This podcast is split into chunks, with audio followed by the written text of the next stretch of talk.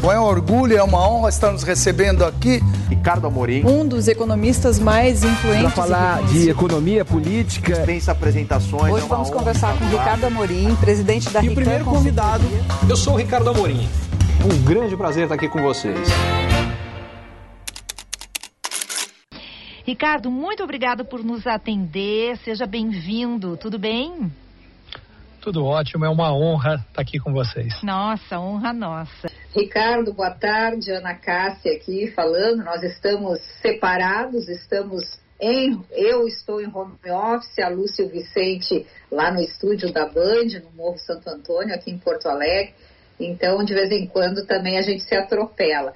É, eu tive o prazer de te ouvir numa palestra aqui em Porto Alegre, há uns anos, há poucos anos atrás, tu viesse é, fazer uma palestra em comemoração a um aniversário de um escritório de advocacia, inclusive foi é, muito bacana, era um, para um grupo de convidados, um pequeno grupo de convidados, e eu lembro que naquele dia eu fiquei muito uh, impressionada com o teu otimismo em relação ao Brasil.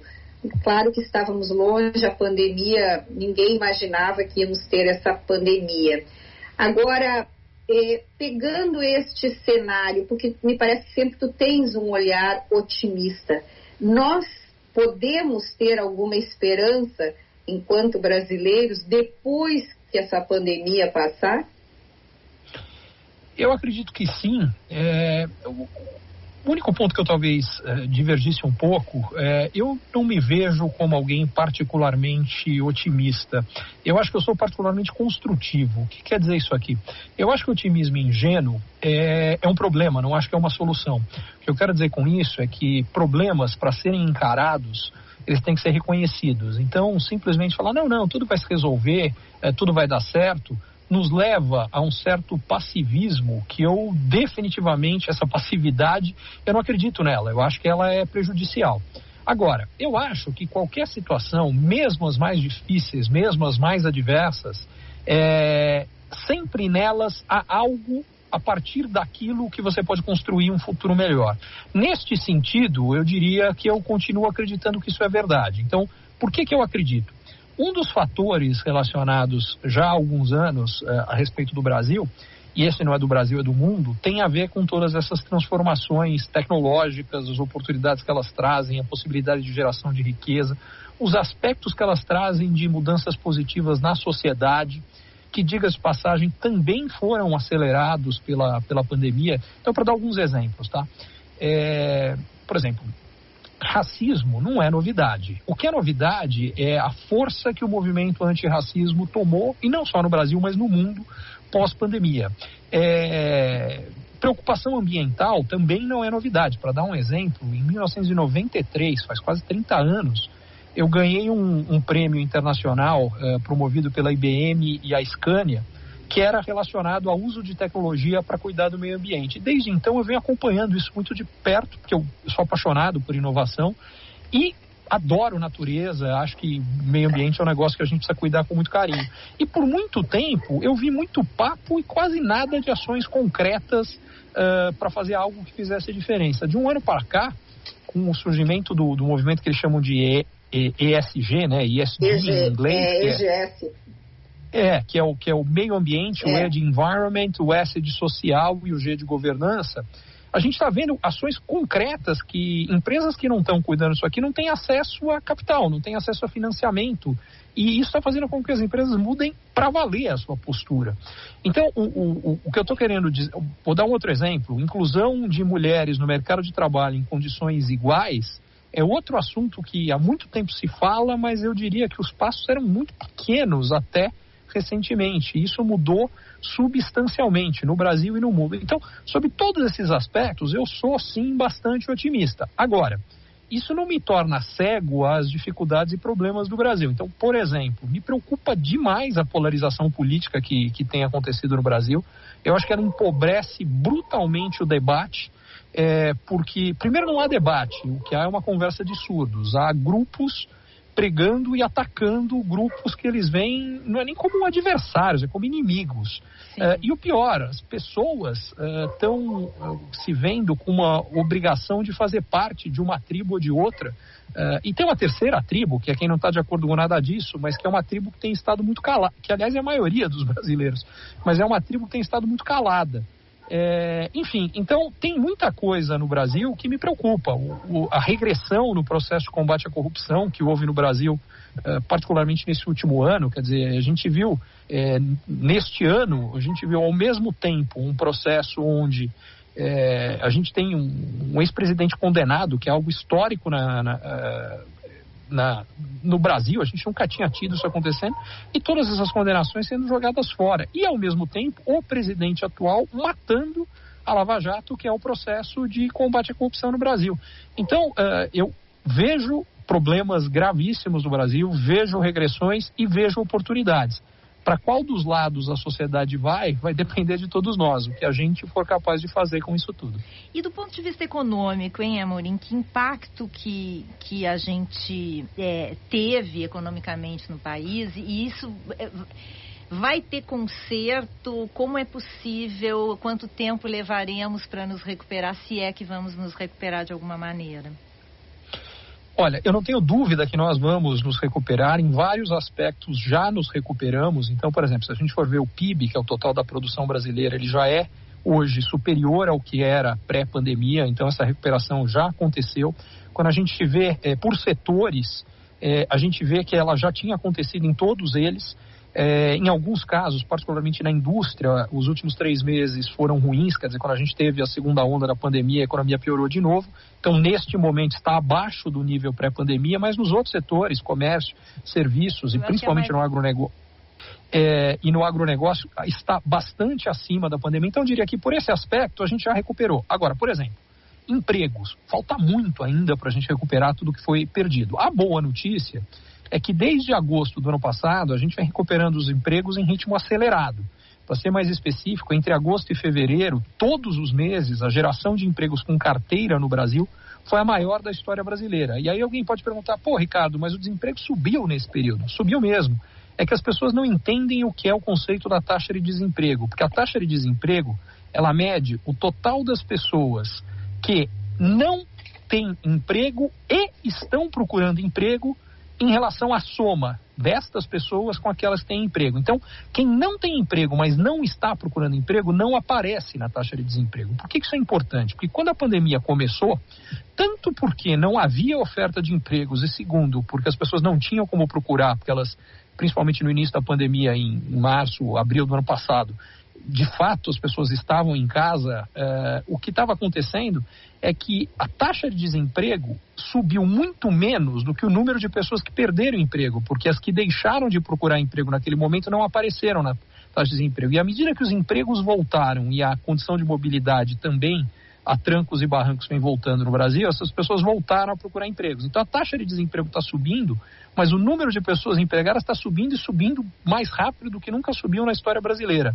Então tem uma, tem uma impressão errada a partir dessa alta recente da taxa de desemprego que leva as pessoas a acharem que a situação no momento está muito pior do que efetivamente ela está. Ela está melhorando e melhorando rápido.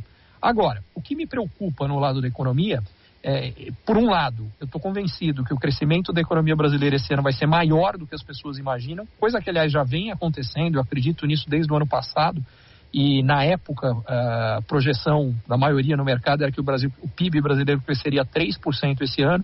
Atualmente as projeções estão entre 4% e 5%, e eu acredito que vai ser entre 5% e 6%. Uh, agora, o meu problema não é o crescimento desse ano, e mesmo talvez o ano que vem ele continue forte. Meu problema é que a gente precisa criar condições de sustentar crescimento forte por períodos mais longos. E isso exige um monte de coisas que o Brasil ainda não fez. Exige a gente investir em inovação, eh, em automação de processos, em redução de burocracia, em melhora de educação. Uh, isso eu diria, isso, esse é um ponto que eu estou muito pessimista com o que aconteceu nos últimos anos. Eu acho que a gente foi muito mal nesse, nesse aspecto. Uh, redução de carga tributária, e para ser franco, a proposta de reforma tributária que está aí faz o contrário, ela aumenta a carga tributária em vez de reduzir, porque para estimular a economia em resposta à pandemia, o governo gastou o dinheiro que ele tinha e o dinheiro que ele não tinha. E aí, por consequência, ele está querendo aumentar imposto num país que já é o terceiro país emergente que mais cobra imposto no mundo inteiro. É, esse não é o caminho. Agora, para não aumentar imposto, só tem um jeito. O governo tem que cortar gastos. E aí a importância de uma reforma administrativa profunda que atinja todos. Não dá para deixar alguns setores fora, como a proposta do governo deixava. Não dá para deixar os atuais servidores de fora e fazer com que ela valha só para quem vem depois.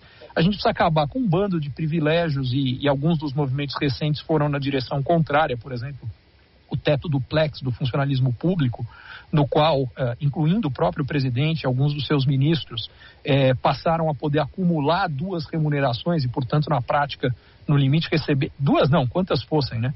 Mas receber mais do que o que é o limite do teto. Eh, então, esse tipo de coisa precisa acabar. Enquanto o Estado brasileiro trabalhar para poucos e, particularmente, trabalhar para a classe política, uh, para quem está no próprio Estado e para quem de alguma forma se beneficia diretamente da interação do Estado, inclusive muitas vezes uma interação corrupta, é, ele vira um peso para os brasileiros. Deveria ser exatamente o contrário. O papel do Estado é servir os brasileiros. E no Brasil a gente teve uma inversão. Os brasileiros é que, através de impostos altíssimos, que não voltam como serviços públicos de qualidade, é que servem ao Estado no Brasil. Então, tem muita coisa aqui que a gente precisa resolver para que a gente possa sustentar esse crescimento de forma mais um crescimento maior, melhor e que impacte melhor a vida de todos os brasileiros. Mas do ponto de vista dos números desse ano e possivelmente pelo menos começo do ano que vem, eu diria que eu sou otimista. Ricardo, uh, por volta de uma hora da tarde, o dólar voltou a visitar a casa dos quatro reais, chegou ali 4,99, 4,98 e, enfim, depois da, do anúncio do Fed, o dólar voltou a subir e encerrou o dia, encerrando aí a R$ 5,05. Tu acredita que nós vamos precisar se acostumar com esse dólar a este valor de R$ reais, aquela ideia do uh, R$ reais não existe mais? Não, eu não acredito que a gente vai se acostumar com esse valor. Eu, há algum tempo, uh, venho também dizendo, e pelo menos até agora vem se concretizando, né? o dólar chegou a estar 5,80 e o que eu dizia é que ele cairia e cairia de forma significativa. E eu acho que esse movimento da queda do 5,80 para o 5 é só o início de um movimento de queda que deve ser bem maior. Pelo seguinte, é, todos os países do mundo, quando começou a pandemia em março e abril, o dólar, todos não, mas praticamente todos, o dólar se valorizou em muito em relação a quase todas as outras moedas. Isso foi igual no Brasil e no resto do mundo. O que foi completamente diferente do Brasil e do resto do mundo é que mais ou menos uns dois ou três meses depois, a economia mundial começou a se recuperar com força, no Brasil inclusive, e o dólar começou a cair em relação a todas as outras moedas e mais do que devolveu a alta que ele teve antes do início da pandemia. Se a gente for pegar só os países emergentes, se o real seguisse o mesmo movimento médio dos outros países emergentes, o dólar hoje teria que estar abaixo de quatro reais. Se a gente for pegar particularmente os países exportadores de commodities, como o Brasil, porque o preço das commodities subiu muito, o preço uh, de todos os produtos agrícolas, minérios, uh, minerais, metais, uh, fontes de energia, petróleo, tudo isso, quando a economia mundial começou a, a recuperar com força, porque esse processo que eu falei do Brasil crescendo mais que as pessoas imaginavam, não está acontecendo só no Brasil, está acontecendo no mundo inteiro. É, e esse crescimento maior da economia mundial está fazendo o preço das commodities subir muito. E por consequência, como o Brasil exporta essas commodities e é pago em dólares, a gente está ganhando mais dólares para o que a gente está exportando. Então, entrando mais dólares no Brasil. O que isso leva? O dólar a cair. E deveria ter caído muito mais do que já caiu. Seguindo a média dos países exportadores de commodities, o dólar hoje deveria estar em R$ 3,70. E aí vem a questão: por que, que no Brasil não caiu? Caiu muito menos. Primeiro, porque aqui tinham preocupações fiscais grandes, porque o governo gastou muito dinheiro, como eu falei. Segundo, a questão ambiental brasileira vem uh, limitando a entrada de investimentos, porque a postura do governo em relação à questão do meio ambiente não vem ajudando na atração de investimentos. Terceiro, uh, preocupações políticas importantes, inclusive com como é que isso vai impactar o andamento das reformas no Congresso brasileiro. E tudo isso fez com que o dólar em relação ao real ficasse muito mais alto do que o resto. O que está mudando? É, eu, como eu disse, eu acho que a economia brasileira vai crescer mais do que as pessoas acham. Por consequência, a demanda no Brasil vai crescer mais do que as pessoas acreditam. E a outra consequência disso é que a inflação vai ser maior no Brasil do que as pessoas estão achando. Aliás, é outra coisa que já vem acontecendo ao longo dos últimos meses.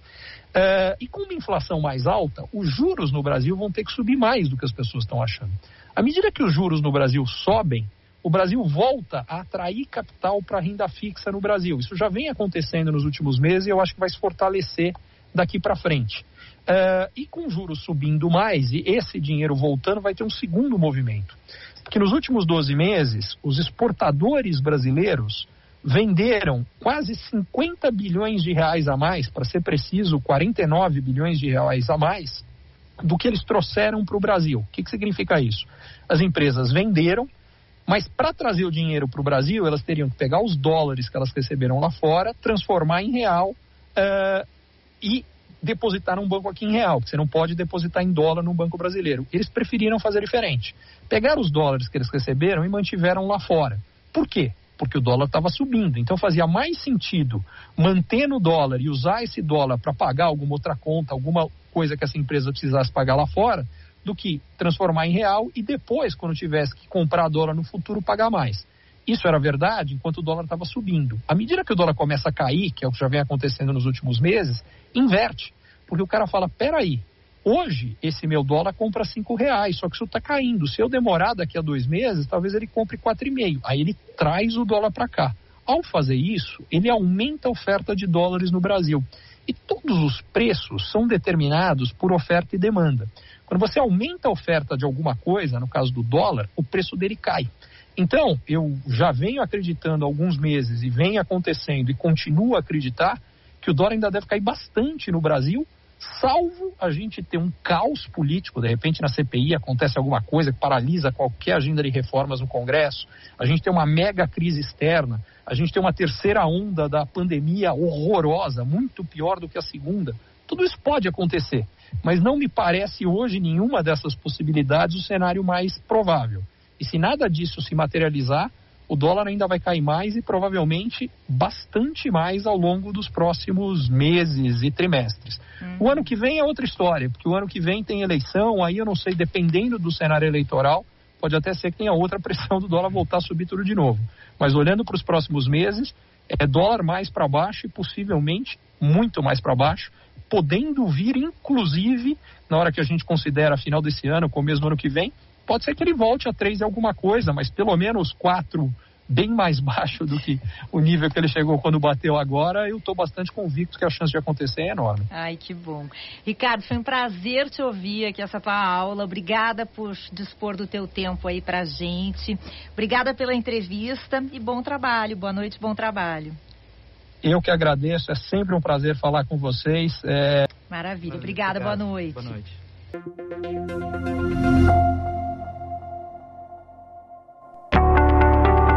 Você é empreendedor ou executivo e você ou o seu negócio tem encontrado desafios para crescer mais, para ter margens melhores, para obter resultados melhores, para sustentar um crescimento acelerado de antes, para conseguir um novo investidor, para conseguir financiamento para o seu negócio, para fortalecer a sua equipe, talvez a mentoria Ricardo Amorim seja para você. Lá o que eu faço é ajudá-lo a entender melhor as transformações econômicas, sociais, demográficas, tecnológicas que estão acontecendo e, baseado nisso, tomar decisões melhores e montar a melhor estratégia para lidar com o seu desafio específico. Vale a pena você conhecer.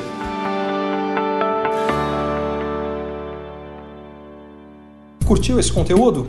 Assine para receber quando cada um dos próximos for publicado. E se de repente você achar que algum colega, amigo ou alguém da sua família pode gostar também, lembre de compartilhar. Até a próxima!